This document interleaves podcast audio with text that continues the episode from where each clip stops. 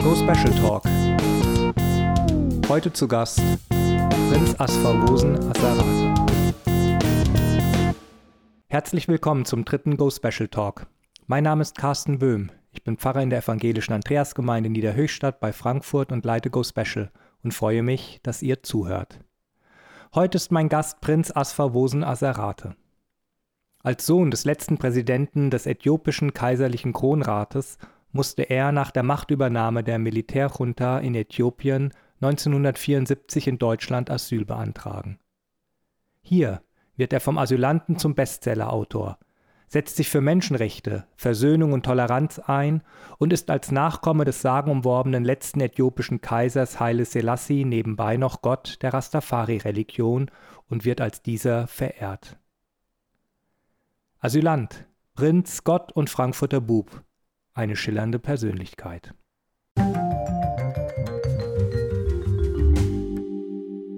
Bevor wir mit dem Interview starten, habe ich Herrn Asarate gebeten, seine Lebensgeschichte in drei, vier Minuten kurz zu erzählen, damit wir hineingenommen werden in sein Leben zwischen Äthiopien und Deutschland. Ich heiße Asfa Wassan Asarate und wurde am 31. Oktober 1948 in Addis Abeba, Äthiopien.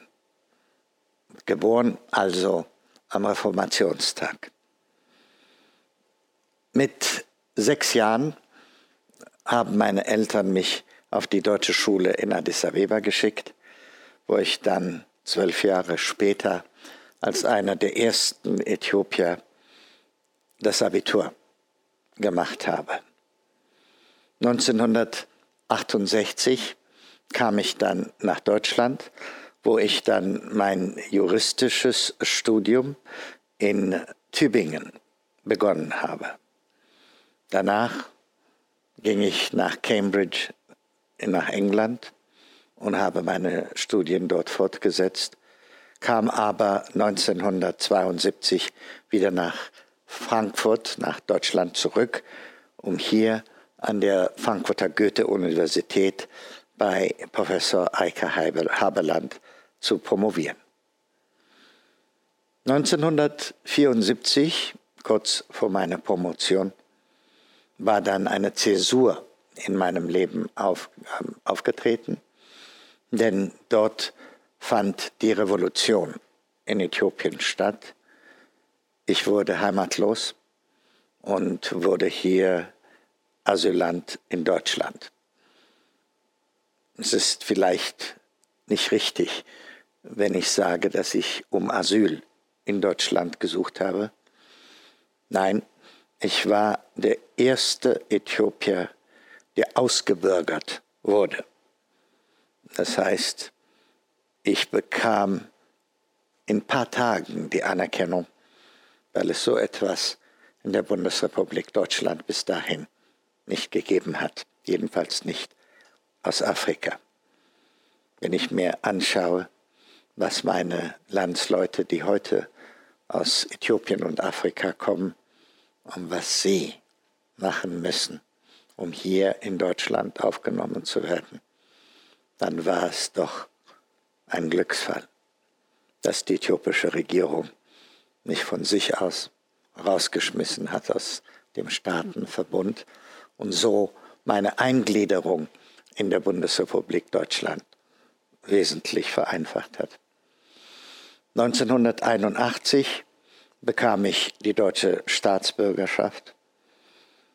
Ich fing an zu arbeiten, zuerst als Referent und als Pressereferent an der Frankfurter Messe, dann als Leiter der Presse- und Informationsabteilung der Düsseldorfer Messe, wo ich vier Jahre geblieben bin.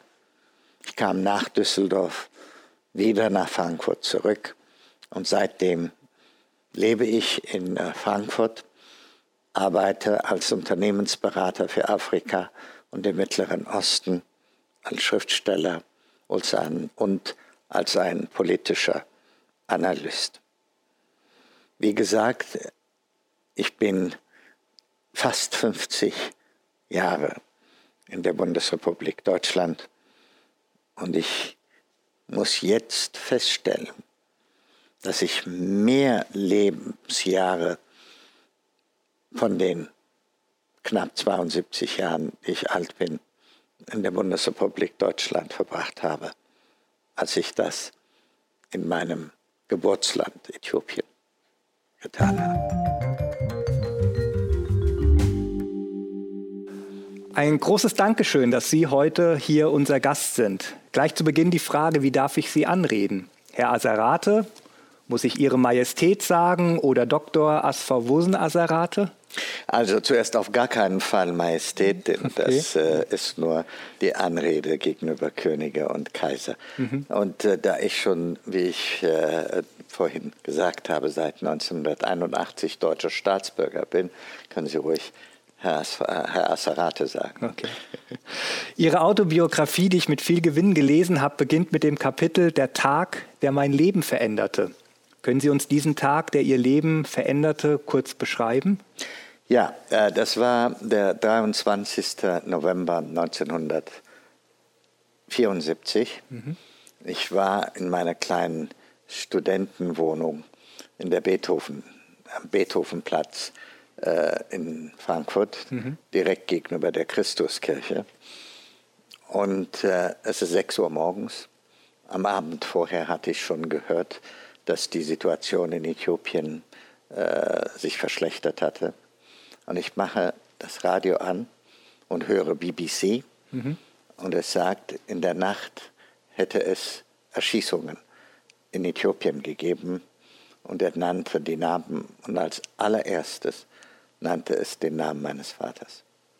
Und so erfuhr ich von dieser sogenannten äh, blutigen Samstag, wo 60 äthiopische, führende äthiopische Politiker ohne Gerichtsverfahren von den damaligen Revolutionären an die Wand gestellt wurden.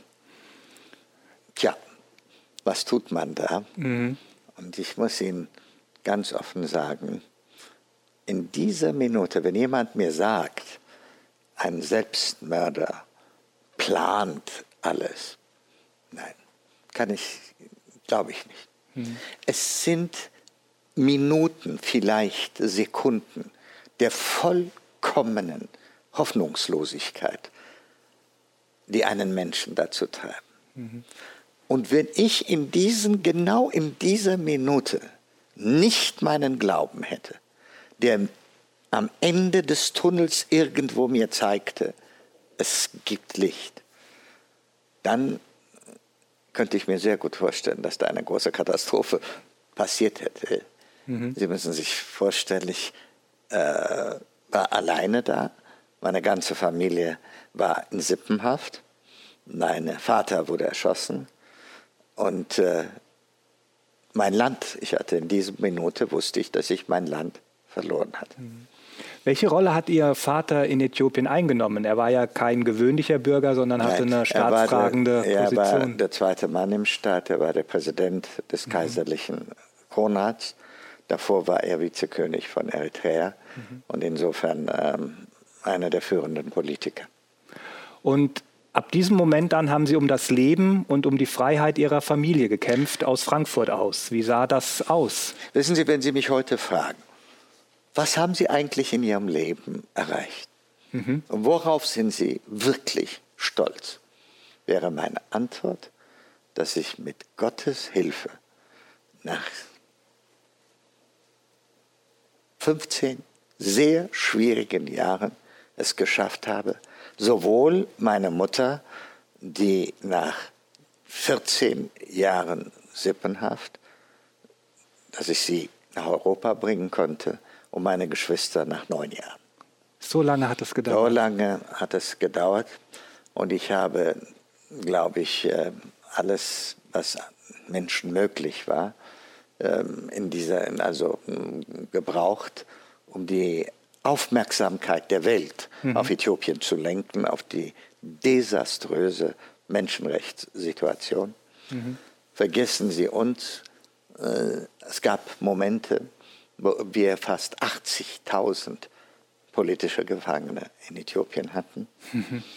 Man muss rückblickend sagen, was in den 17 Jahren der äthiopischen Revolution 1,3 Millionen Menschen ihr Leben verloren haben. Ja. Allein in dieser schlimmen Zeit des sogenannten Roten Terrors haben wir zwischen 600.000 und 700.000 Jugendliche, vor allem Äthiopier, verloren. Unfassbare Zahlen, hinter denen immer noch ein Einzelschicksal das ist, genau und Familien, wie bei Ihnen. Sie sind als Prinz geboren, sind dann als Student nach Frankfurt gekommen und dann nach diesen dramatischen Ereignissen, die Sie gerade geschildert haben, 1974, hier zum Asylanten geworden. Was machte das mit Ihnen? Wenn man das hört, Prinz, Teil der Königsfamilie, politischer Einfluss und dann plötzlich alleine in Frankfurt Asylant. Also ich muss Ihnen ganz offen sagen, hoffentlich einen anständigen demokratischen Bürger. Dessen bin ich mir sicher. Ich möchte es nochmal vertiefen, anders gefragt. Wie wirkt die Diskrepanz auf Sie? Einerseits ein Prinz in Äthiopien zu sein und dann hier in Frankfurt in Anführungsstrichen normal zu leben. Ach, wissen Sie, da merken Sie, dass es im Grunde genommen alles dasselbe ist. Glauben Sie mir, all die Privilegien, die ich bestimmt in Äthiopien hatte, wenn ich allein mein Leben vergleiche mit dem Leben vieler anderer Äthiopier, war das ein sehr privilegiertes Leben. Mhm. Nicht vielleicht, was äh, sich Europäer darunter vorstellen könnten, würden, aber im Vergleich zu der Masse der äthiopischen Bevölkerung mhm. äh, war das ein privilegiertes Leben. Aber wissen Sie, von einer Nacht auf den anderen äh, ist es dazu gekommen, und glauben Sie mir, Sie werden viele Sachen, die, von denen Sie früher geglaubt haben, dass Sie ohne sie nicht leben könnten, können Sie darauf verzichten. Mhm. Und vielleicht ist es auch die Lehre, die wir jetzt in den letzten zwei Monaten hier in Deutschland erlebt haben. Durch Corona. Mit, durch Corona, mhm. dass wir gesehen haben, was der Mensch eigentlich zum Glücklichsein braucht. Was meinen Sie, was das für ein glückseliger Moment vor drei Tagen für mich war, als ich zum Friseur nach zwei Monaten gehen mhm. durfte. Mhm. Wissen Sie. Also das Kleine mhm. zu apprezieren. Ja, das Selbstverständliche. Das Selbst, was wir normalerweise als selbstverständlich, ja, ja. das ist das wahre Leben. Trotzdem haben Sie Ihre Position als Prinzen auch für das Gemeinwohl ab und an einsetzen können? Ich hoffe nicht nur ab und an. Ich äh, bin bis zum heutigen Tage ähm, an Äthiopien äh, sehr fest gebunden. Ich habe mhm. verschiedene Organisationen gegründet, mhm. äh, zum Beispiel die erste Menschenrechtsorganisation für Äthiopien habe ich schon 1975 gegründet und all diese Jahre für Menschenrechte in Äthiopien gekämpft. Also nicht nur für mhm. die Freilassung meiner Familie, sondern für die Freilassung sämtlicher politischer Gefangene. Ich habe äh, später eine Organisation namens Orbis Äthiopicus gegründet, die Gesellschaft zur Erhaltung und Förderung der äthiopischen Kultur. Mhm. Äh, ich versuche das vor allem den inzwischen sehr groß gewordenen äthiopischen Gemeinde in äh, Deutschland und in Europa, ihnen auch wirklich einen Teil ihrer, ihrer Kultur mhm. weiterzubringen, gerade bei den Jugendlichen, weiterzugeben.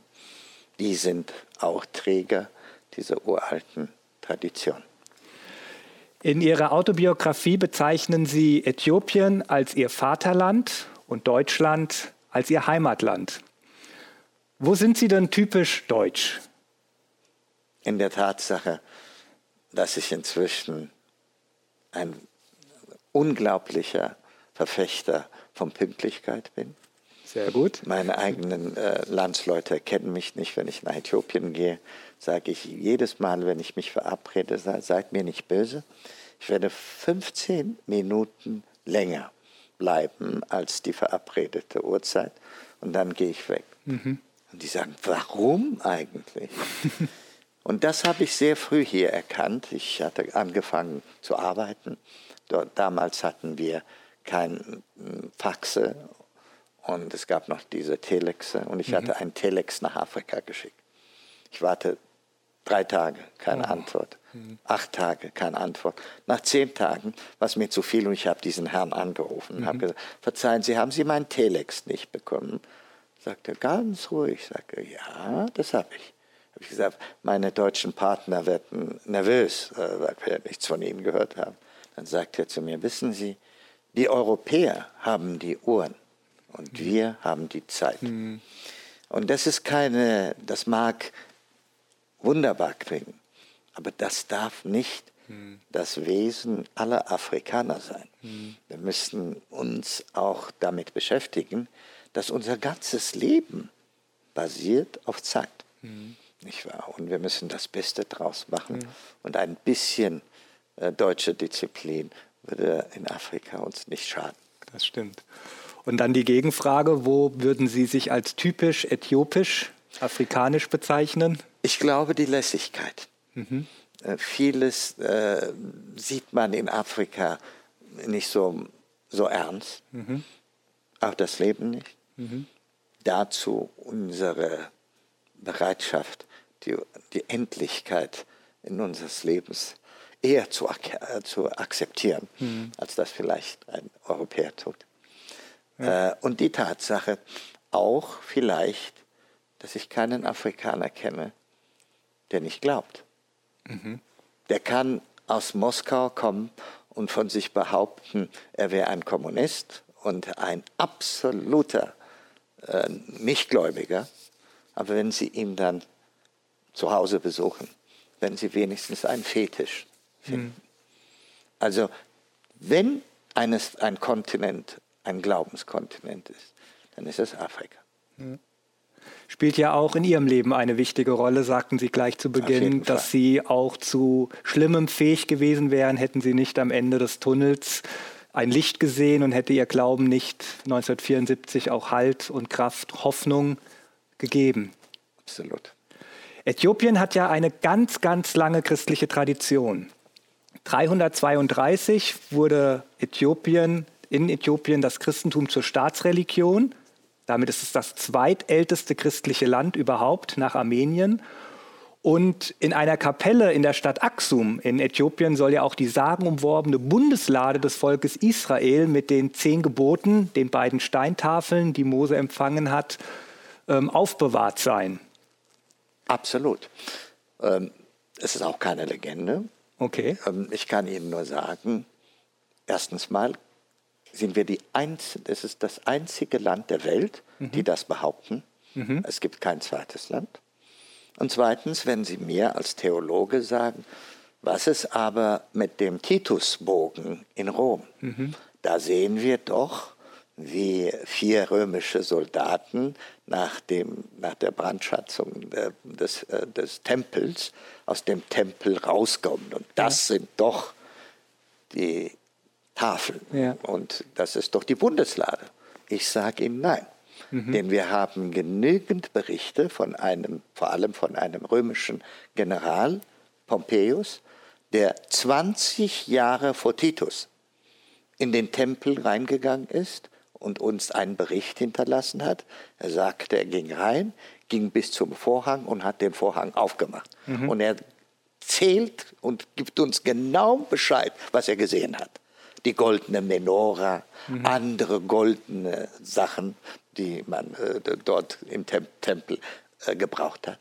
Kein Wort von der Bundeslade. Die war schon längst in Äthiopien. Mhm. Und zweitens muss ich Ihnen sagen, dass ähm, es eine zweite Tradition gibt. Unsere Tradition, wie Sie wissen, halt, hat ja mit Salomon und der Königin genau. von Saba zu tun. Aber es gibt jetzt neuerdings eine zweite Tradition, die auch nach Äthiopien führt. Und zwar gibt es eine, äh, eine These, die besagt, dass äh, 600 vor Christi bei der babylonischen, äh, bei der, zur, zur, Zeit der babylonischen Gefangenschaft sollen Kochinem und äh, Leviten mhm. die Bundeslade genommen haben und mit ihr nach Ägypten geflohen sein.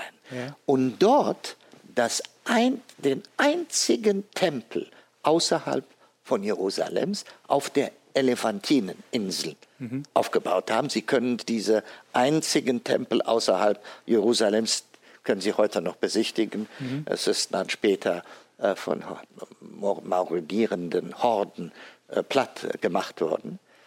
Da soll die Bundeslade gelegen sein, mhm.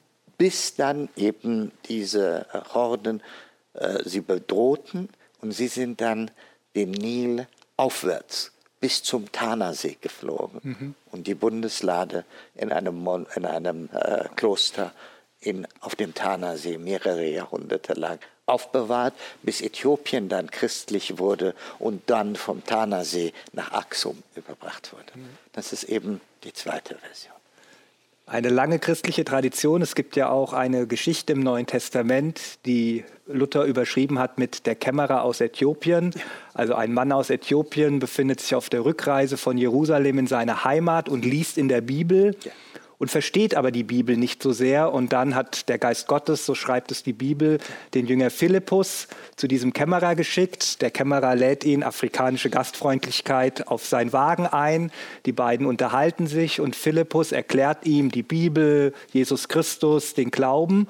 Und der Kämmerer ist so begeistert, dass er sagt, wir stoppen hier und du musst mich taufen. Ich möchte jetzt sofort Christ werden. Sehr richtig. Das ist der erste Äthiopier, ja. der getauft wurde.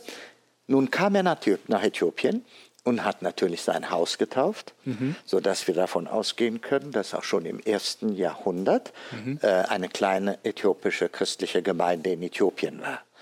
Deshalb auch, äh, ich will nicht von Tatsache, aber die Legende Aurea mhm. sagt ja, dass wir am Tod von dem heiligen äh, Apostel Matthäus und Matthias schuldig sind.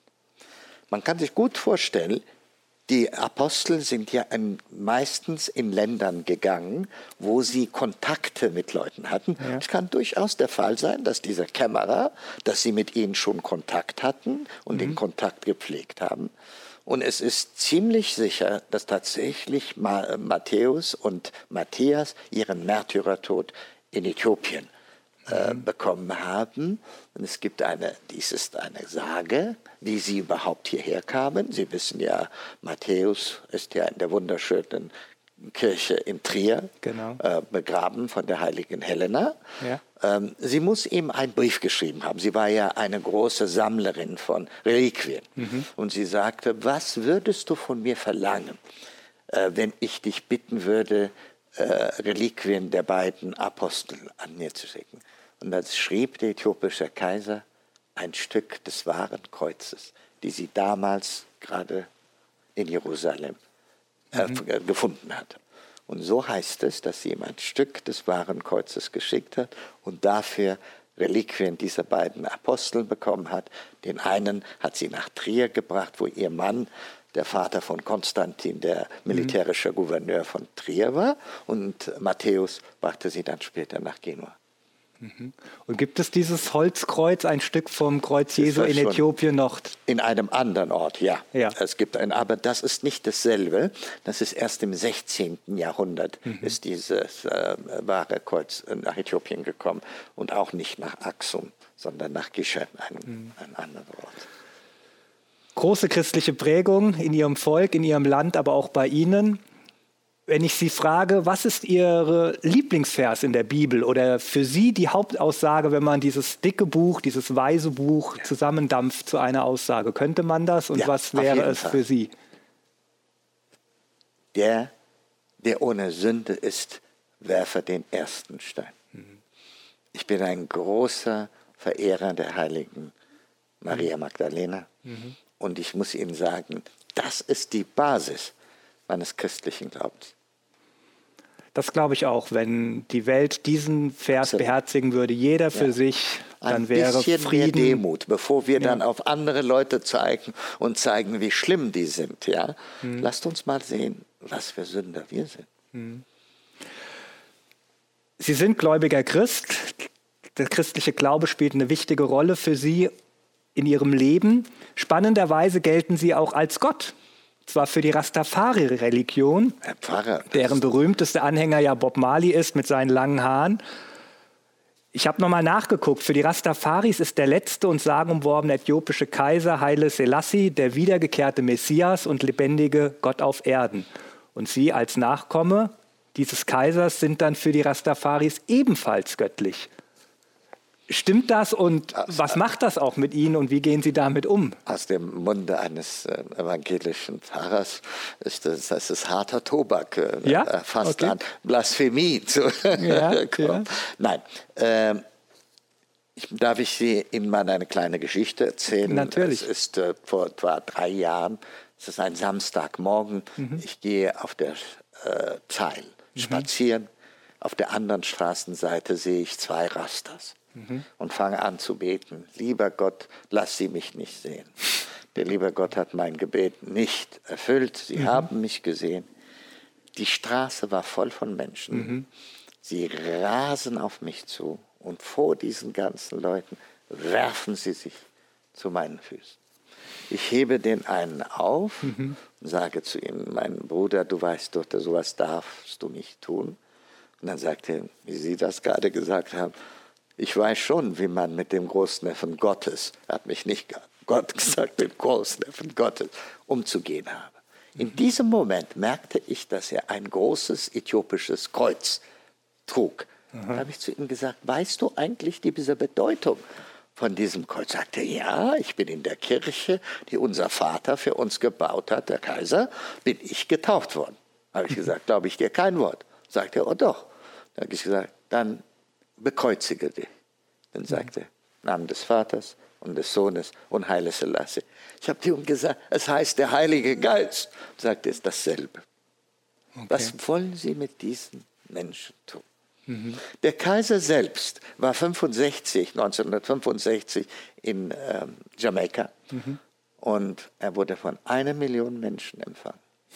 Und er hat offiziell verkündet, ich bin nicht Gott, ich bin nicht Gottes Sohn. Ich bin kein Prophet. Ich bin ein Sklave Gottes. Und damit ihr wisst, wer mein Gott ist, werde ich euch zwei Kirchen bauen. Ich werde einen Bischof schicken und hat eine Kirche in Kingston, Jamaica und in äh, Trinidad und Tobago gebaut. Wie Sie richtig sagen, ähm, große äh, Jamaikaner wie äh, Bob Marley sind dort getauft worden.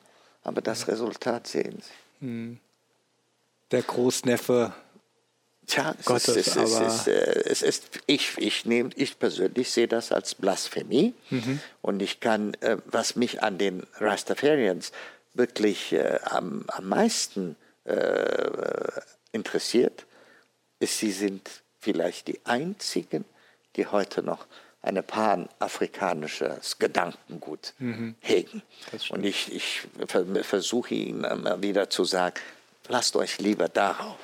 Und wenn ihr unbedingt den Kaiser von Äthiopien, den letzten Kaiser von Äthiopien, etwas Gutes tun wollt, dann hört auf, ihn mit Gott zu vergleichen, sondern macht eine äh, zieht eine Delegation zusammen, geht nach Äthiopien, schickt diese Delegation zur äthiopisch-orthodoxen Kirche und bittet die äthiopisch-orthodoxe Synode, den letzten Kaiser von Äthiopien zum Heiligen zu erklären. Mhm. Das ist jeder Heilige, mhm. war ein Mensch. Mhm. Und äh, unsere Schwesterkirche, die russisch-orthodoxe Kirche, hat vor drei Jahren die gesamte kaiserliche Familie zu Märtyrern und Heiligen erklärt. Mhm. Insofern, das wäre etwas, was man akzeptieren könnte.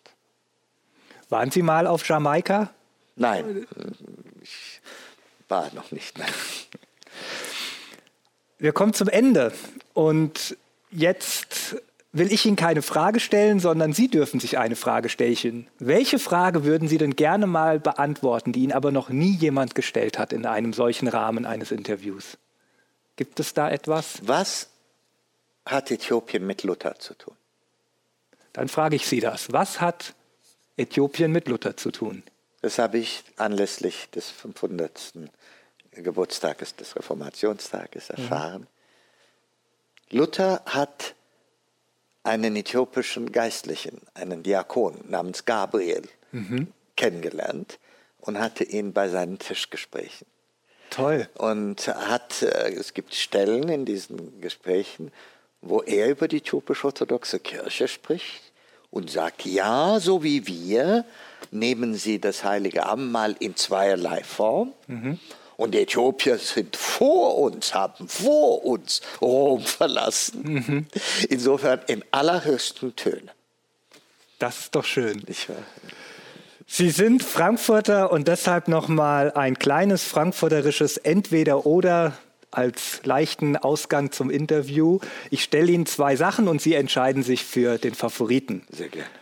Handkäse mit Musik oder Rippchen mit Kraut? Rippchen mit Kraut. Fressgass oder Sachsenhausen? Sachsenhausen. Johann Wolfgang Goethe oder die in Frankfurt geborene Anne Frank? Johann Wolfgang Goethe. Dort haben Sie auch studiert an der Uni. Süß gespritzter oder sauer gespritzter? Sauer gespritzter. Und diese Frage muss sein, Eintracht Frankfurt oder Offenbacher Kickers? Eintracht Frankfurt. Natürlich. Da schlägt auch mein Herz.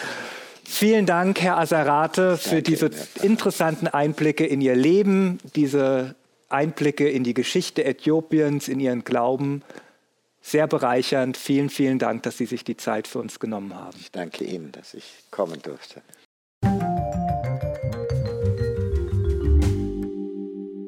Es bedarf nicht vieler Worte, um den nächsten Podcast Gast vorzustellen.